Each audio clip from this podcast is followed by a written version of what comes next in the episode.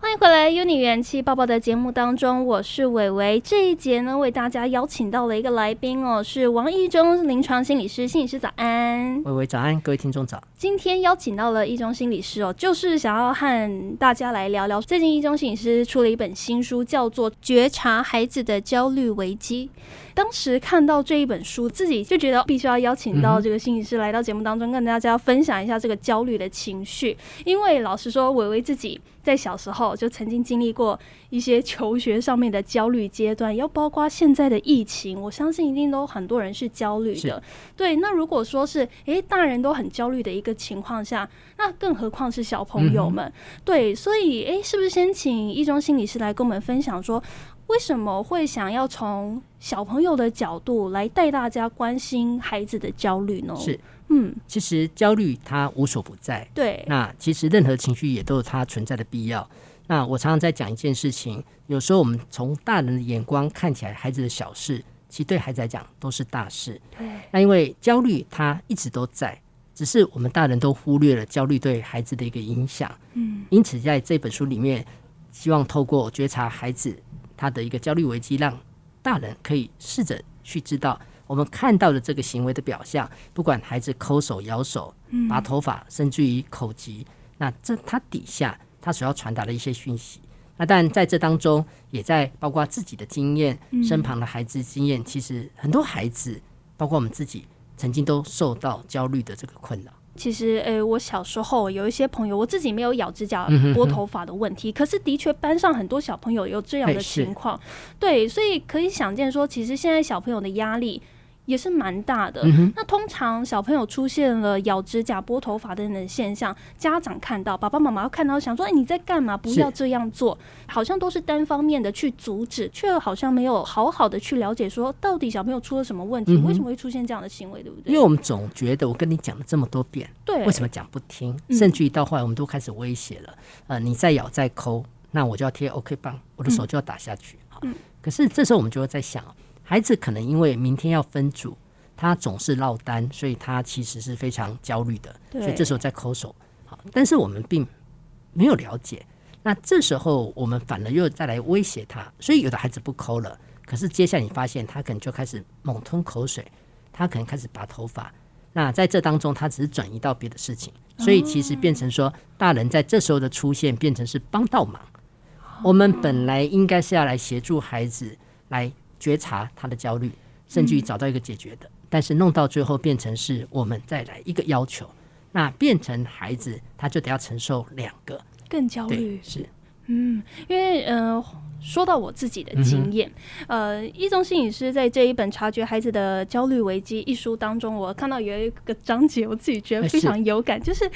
呃，小时候可能有一些同学，他们一到要上学的时候就开始身体各个地方不舒服，嗯哼哼可是去检查了，好像也发现没有什么哎是状况。然后，哎、这时候爸爸妈妈可能就会开始想说，哎、你这个小子是不是只是想要逃避上学？嗯哼哼像我自己，我小时候曾经在美语补习班是上课过，那个环境实在是非常糟糕，因为同学会霸凌成绩不好的人。嗯老师也会霸凌同成绩不好的人，我刚好就是那个成绩不好的人，所以呢，诶，只要到了那个星期三要去上课之前，我都整个人不舒服，嗯哼我就不想去上课。那在这边其实就回归到一个问题，我就是说，那爸爸妈妈希望小朋友去上课，当然是因为学业的要求嘛，一定要去上课啊。可是当孩子出现了这样的状况，究竟我们大人应该怎么办？在这里的话，我们可能要试着去厘清，因为焦虑跟害怕是不同。好对因为害怕孩子可以很清楚告诉我们，我怕黑，怕暗，所以这时候妈妈、爸爸把灯打开，我就不怕。好，我怕高，所以你把我带下，我就不怕。嗯，但是焦虑这件事情，就如同要上学这件事情，我开始不安，我开始焦虑。嗯但是我们这时候可能就要去厘清，它是课业，还是它是人际，还是说老师的要求太严格？也就我们可能得要陪伴孩子去找到他实际的那个压力的来源。但是因为焦虑很抽象，对啊，对，所以孩子他没有办法很清楚去说出来，所以这是为什么说我们得要协助孩子去厘清。奇怪，请假了你就好了。对嗯但是我们又要再回去，你就再不好哈。那奇怪，进学校你可以，但是你只愿意待在辅导室、待在图书馆，嗯那你不进教室，还是说教室真的有让你担心的事情？好，那你的担心到底是课业，可是课业也不对，你的课业成绩好，好，那但课业成绩好不等同于就没事，也就是我们有的孩子是没准备考试焦虑，好，那应该因为你没准备，对可，是有的孩子准备了，成绩也好了，他也是焦虑，所以这当中我们等于是会协助孩子去厘清，那你在担心的、你的不安的到底是什么？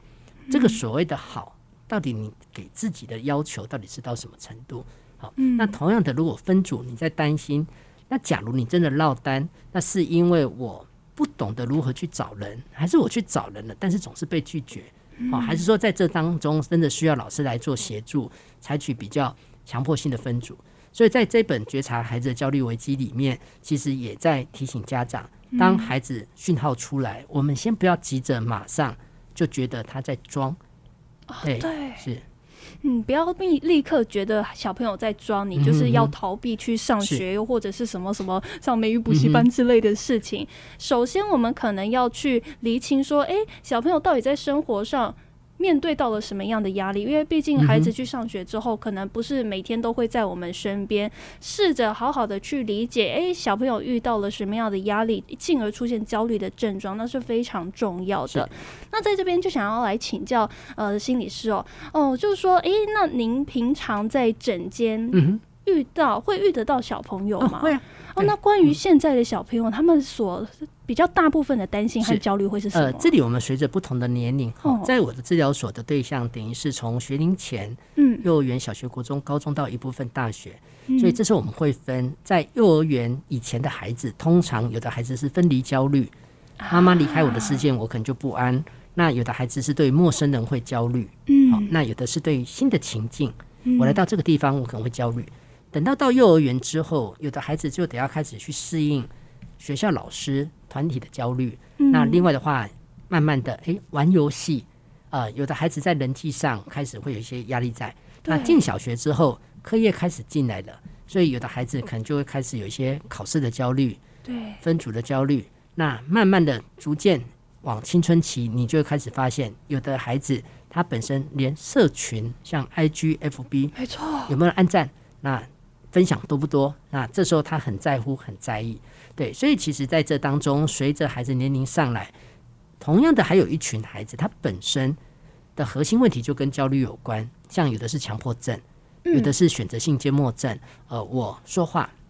我非常的焦虑，我很在乎别人怎么看我，没错，别人是不是对我的声音好。那另外有一群像自闭症、雅斯伯格症，因为他们对于情境的适应很弱，所以他们也可以这么讲，焦虑跟他们其实是终其一生。嗯你只要环境一变，情境一变，他们就开始又不安。所以其实这个在普遍的孩子身上，会因为不同事情，其实都会存在。嗯，所以说焦虑真的是一个很普遍的情绪。可是，但在这边我就是想问哦，那既然焦虑不可避免，我们是不是有一些办法可以说好好的去跟焦虑共处，又啊至少是是压低那个程度呢？也就是在这本书里面会去提到，除了觉察之外，对，但是我们要做一些改变，一定要先能够觉察到我现在的焦虑到什么样的状态。那但我也要能够辨识我现在处在焦虑，而不不是处在一种害怕或者是恐惧或者是生气的状态哈。那觉察的部分，当然也包括觉察我的想法。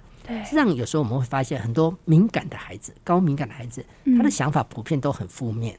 啊，对对对，没对错，，那在这种情况下，但就很麻烦了。高敏感本身不是坏事，嗯但是当今天我们的想法负面的时候，嗯那几乎每天都会坏的事。对，那当觉察有了，接下来就是所谓的转念，我们怎么去解释嗯这件事情？好，我能不能用一个比较合理的解释？呃，这种就像常常很多人会说，哎，心理师你到处奔波，没错，我每天去不同的地方，但是我不用奔波这个字眼。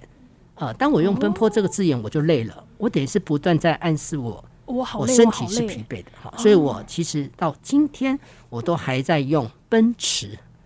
哦，奔驰这个字眼对我来讲会有很轻快、很有节奏很有感，冲劲对的，而感且有觉。嗯飘起来、飞起来。所以其实在这个过程中，我只要改变说话的方式，事实上就嗯会重新对眼前这个事情给它不同的意义。哈，那另外的话就是行动，嗯，当我知道我是相对容易焦虑，那对我就得要随时让我的情绪回复在一个平稳状态，那我可能就得要有一些小小的行动。嗯，那我自己是这样，有时候我会给自己一段空白的时间，让自己缓冲，或者是我常常会拍照。我非常哦爱拍照，我嗯其实每天几乎都在 拍照。那这拍照对我来讲是一个转移注意力，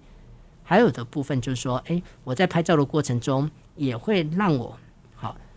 带来一个比较愉悦的心情，因为拍照通常都在拍一个美比较美好的事物，嗯没错，所以在这当中我们就会去看，也许对孩子来讲，他需要让他的情绪缓下来，那也许他需要一个比较安静的空间，也许是他听听音乐洗把脸，甚至于有的孩子他只要洗个澡、泡个澡，他就放松很多了。嗯，了解。所以呢，焦虑真的是生活当中不可避免的一嗯种情绪，尤其当生活处在不确定的状况下，那怎么让自己、让孩子从焦虑里面去察觉，同时想一些办法，诶，转换一下这个念头，做一些小小的、比较仪式性的嗯是东西，来降低自己嗯成哼焦虑的程度，就相当呃重对要。是，那我们今天邀请到的是《觉察孩子的焦虑危机》的作者王义中临床心理师哦。我们休息一下，待会第二段再回来跟心理师聊聊天哦。这是环宇广播 FM 九六点七。欢迎回来，《优尼元气爸爸》的节目当中，我们今天为大家邀请到的是《觉察孩子的焦虑危机》的作者王义中心理师。心理师早安。微微早，各位听众早。是说到焦虑这一件事情哦，不只是小朋友，我们有的其实长辈们也会有。那么在生活当中，我觉得一中心理师让我很佩服的一点，就是他很能让自己的脑袋稍微转一个念，但嗯是，让生活变得比较没有那么压力，没有那么哎嗯哼焦虑，即对我不都对？说是骗自己骗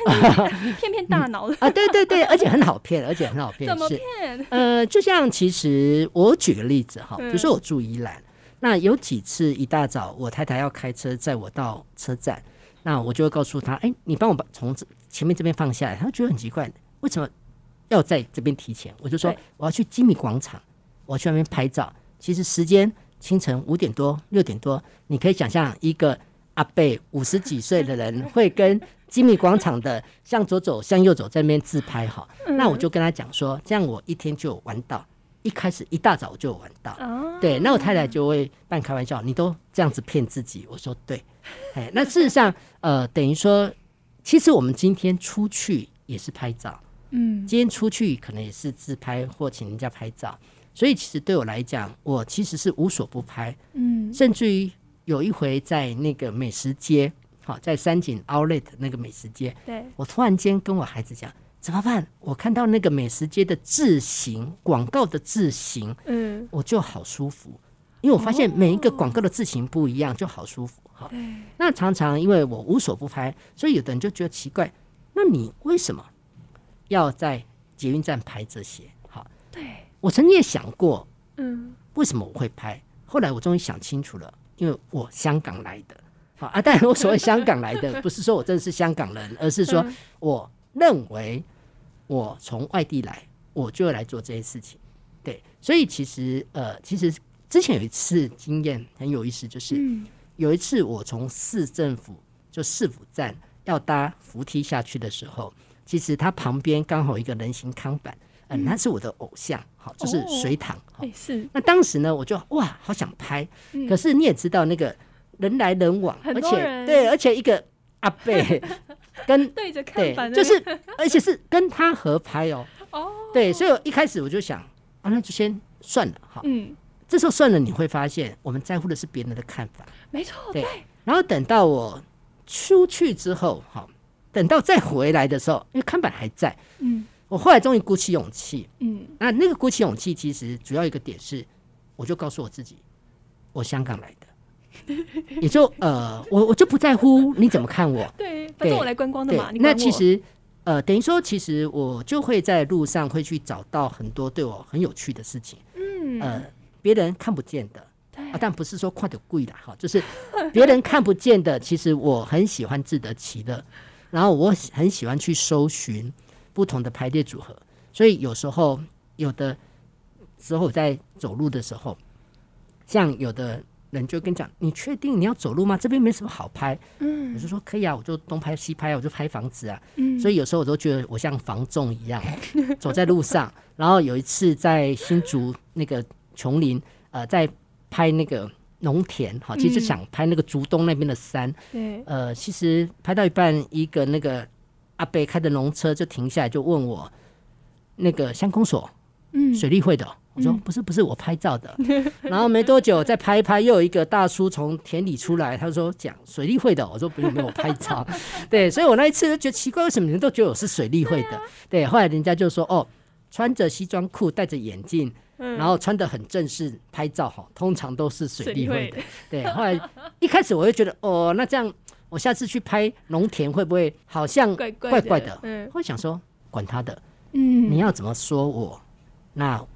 这个都不是重点。对，所以其实有时候自得其乐，你试着骗骗你的大脑，事实上你就会有那种愉悦的感觉。对，我呃，在这边我觉得其实也可以换一个说法说，就是诶，我们可能真的在外面，比如说我我今天我从基隆来上班，在搭客运的过程当中，然后在东区游走的一个嗯过程当中，我都觉得诶，这其实都是我的日常生活，我每天都在看，有什么好看的？嗯那干脆就低头划手机。那其实如果当我们抬起头来。仔细的去观察这个世界，其实就像易中信也是刚才提到的，我们真的就能够找到一些自得其乐的哎是方法。哎、我觉得这个方法真的是超棒的。我常常会喜欢，就是比如车子找个位置停下来，嗯，然后不管是下雨天都好，我就会到处拍。然后嗯呃，这当中当然就是我会尽可能在工作的前中后，嗯就是你利用各种状态。所以有时候你如果追踪我的脸书，你会发现你到底在 干嘛？一下子在山边，一下子在海边，还真的是这 样哦，还真的是这样。呃，前几天嗯要去阳明山的那个，就是台北市教师研习中心，是，演讲，好，就先前，然后演讲前我就先跑到山上，其实、但所谓的山上，因为阳明山本来就在山上，我就拍拍七星山，拍拍大屯山，我就感觉我来爬山了，我不见得人一定要上去。嗯，等到隔天去新屋演讲结束，就跑去永安渔港，你就发现你在海边。好，那但有时候我都是顺便啦嗯呃，我不见得一定去哪里，但是就是顺便。对，然后我自己很喜欢，有时候在 Google Map 上面看嗯到，哎、没看过的名字，对，就会让我很想去一探究竟。这样，对，哦所以其实这个部分也借由转移注意力，对让我们就不会一直执着在某些点上。那但嗯这时候焦虑就比较容易在我们可以掌控的范围。对，就像刚刚心理师提到的，诶，可能今天。的中间有一场演讲，就会让自己演讲前、演讲后，诶，都去看看不同的地方，都是顺路经过，嗯啊不会是花自己太多时间是，让自己不要把这么巨大的压力、巨大的焦嗯虑哼聚焦在诶今天的重要的事情是上面，去分散自己焦虑的危机。那么再话再说回来，说到焦虑这件事情哦，我特别想要跟易中心理师聊聊，就是说最近我们国内的疫情实在是真的让我很焦虑，嗯是我会疯狂的洗手。嗯哼，对，那其实对应到现在小朋友，因为小朋友一定都接收到大人资讯说，诶，在学校接触到了比较多人嗯啊，哼然后在外面碰到一些什么游乐设施设施可能比较脏，所以呢，你一定要把卫生习惯做好。嗯嗯哼可是，一旦小朋友进入到了这种防疫的焦虑焦虑里面，就可能变得太过了，对不对？所以在这当中，其实孩子跟我们大人是这样做好自我保护，嗯该戴的口罩、该洗手的、该喷洒酒精、该有的社交距离哈。嗯那事实上，接下来我们就要来想，对我，们会不会把注意力放太多嗯在这些细节上？呃，不是每个人都有那个能力、能耐去接收那么多讯息。那像小朋友，嗯最好的方式就是你做好自我保护。除了最基本的了解之外，接下来你就回归到你的生活。嗯，对你不用说每天两点要守在直播前，你不用去哦每天看有多少的病例的变化，嗯好、因为这个部分对孩子来讲，也许你不需要把注意力看到那么细，对，对，但是我们还是会让孩子了解，在这段期间你怎么去做好自我保护，也就适度，嗯但是有时候会过了，对，对，但这个过了的话，就会变成是那个困扰，其实就会来了。